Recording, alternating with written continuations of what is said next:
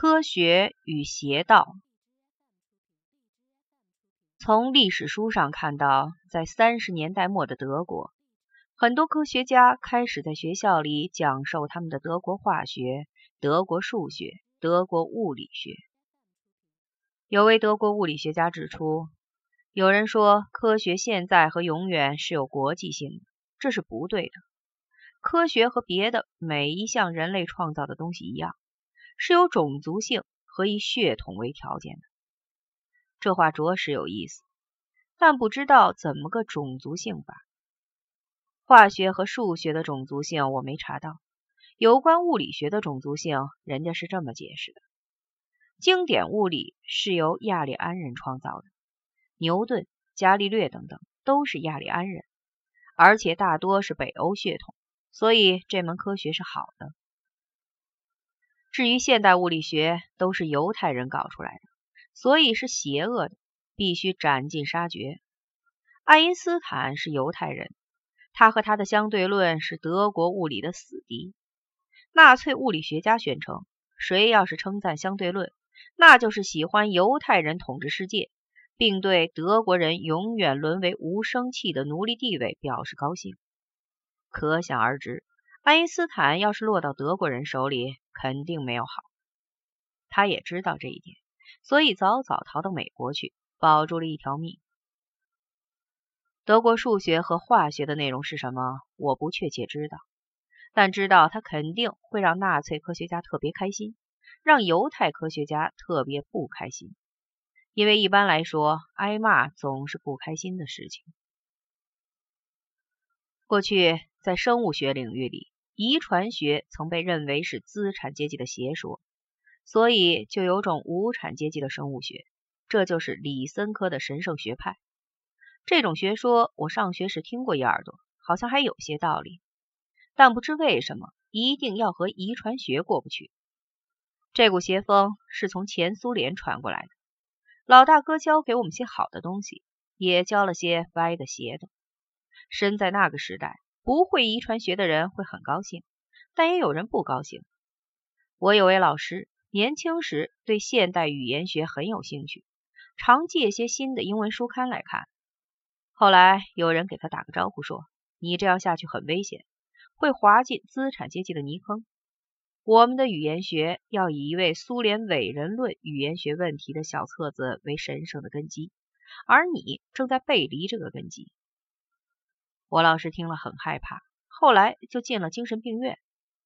他告诉我说。自己是装疯避祸，但我总觉得他是真被吓疯了，因为他讲起这件事来，总带着一股胆战心惊的样子。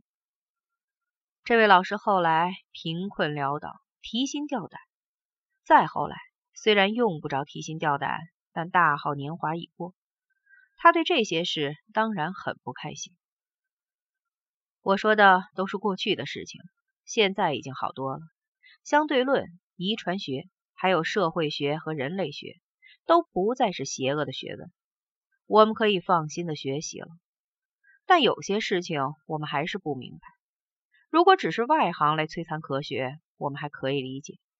真正能在科学领域内兴风作浪的，都是懂点科学的人。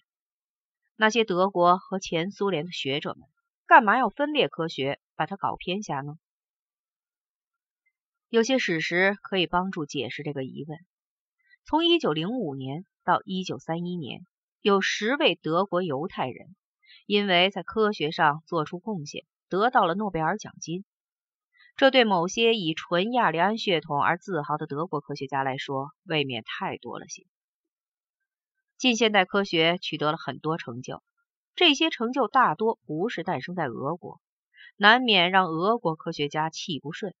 因此，就想把别人的成就贬低，甚至抹杀掉；对自己的成就则夸大，甚至无中生有，以此来证明种族或者这方土地有很大的优越性。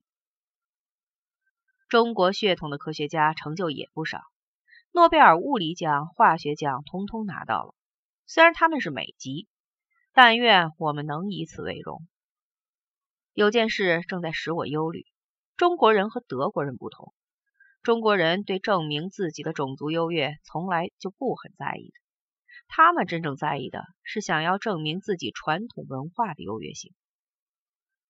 最近我们听说，从儒家、道家、阴阳五行、周易八卦等等之中，即将产生震惊世界的科学成就。前不久，我在电视上和一位作家辩论，他告诉我说，有位深谙此道的老者，不用抹胶水，脑门上能贴一叠子钢。这件事，无论是爱因斯坦还是波尔都做不到。看来我们的诺贝尔奖又有门了。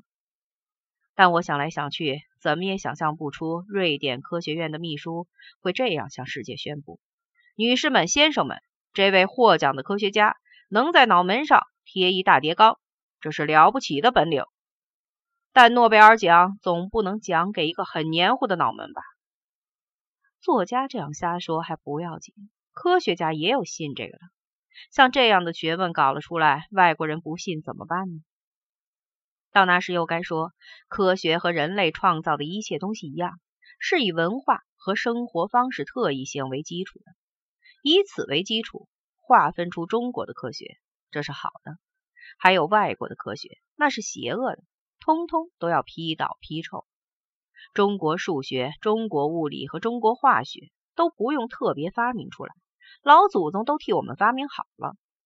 中国物理是阴阳，中国化学是五行。中国数学是八卦，到了那时，我们又退回到中世纪去了。